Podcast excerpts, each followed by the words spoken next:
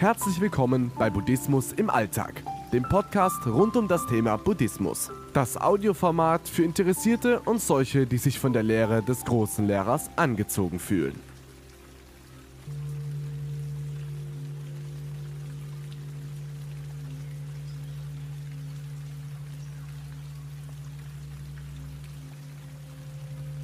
Die Regeln deines Lebens.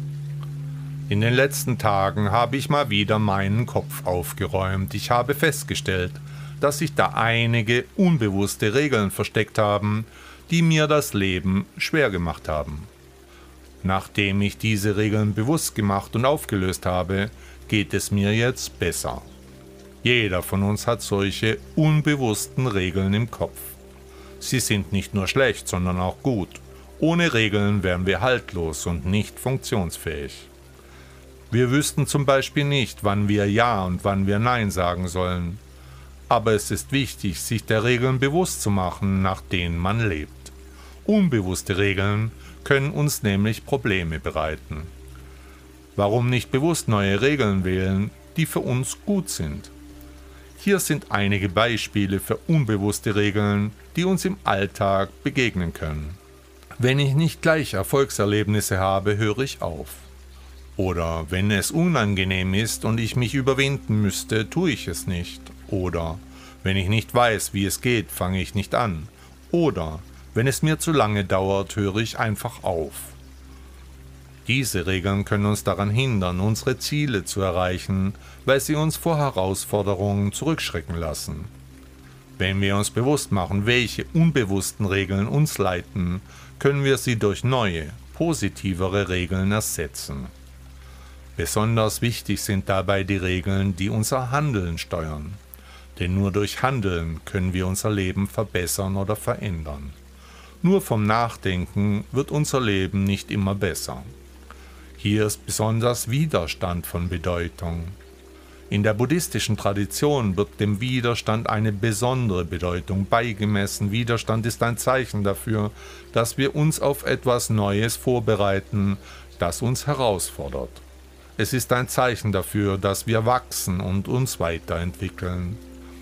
Wenn wir uns unseren Ängsten und Widerständen stellen, lernen wir, sie zu überwinden. Wir lernen, uns selbst zu überwinden. Die Praxis der Ich tue es trotzdem Regel ist eine Herausforderung. Sie erfordert Mut und Entschlossenheit.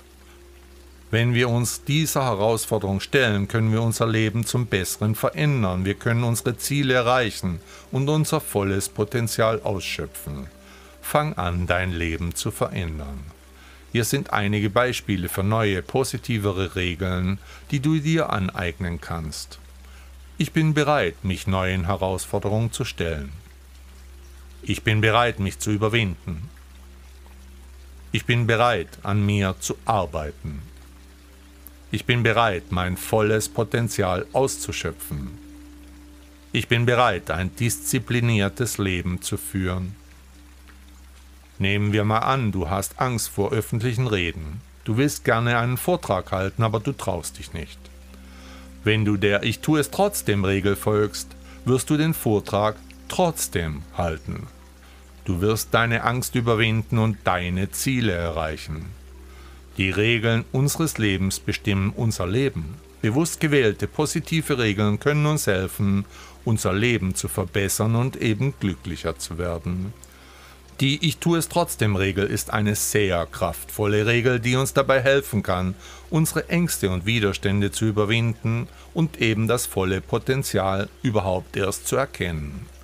Hier sind einige Beispiele, wie du die Ich tue es trotzdem Regel anwenden kannst. Was kannst du also tun, wenn du Angst hast, einen öffentlichen Vortrag zu halten oder frei zu sprechen? Mach dir bewusst, dass deine Angst nur ein Gedanke ist. Entscheide dich, der Angst zu trotzen. Plane diesen Vortrag sorgfältig und genau. Übe deine Rede vor Freunden oder Familie oder vor dem Spiegel. Und ganz wichtig, vertraue dir selbst. Ich tue es trotzdem. Wenn du diese Schritte befolgst, wirst du merken, dass es dir leichter fällt, den Vortrag dann auch zu halten. Du wirst deine Angst überwinden und deine Ziele erreichen. Sei mutig. Diese Regel kannst du in allen Dingen in deinem Leben anwenden. Wie immer ist der Weg das Ziel. Buddha sagte dazu einmal, inmitten von Trauer und Schmerz lehrt uns die Erkenntnis, dass nichts ewig ist. Die Wichtigkeit, das Loslassen zu üben und im gegenwärtigen Moment Frieden zu finden, ist unglaublich.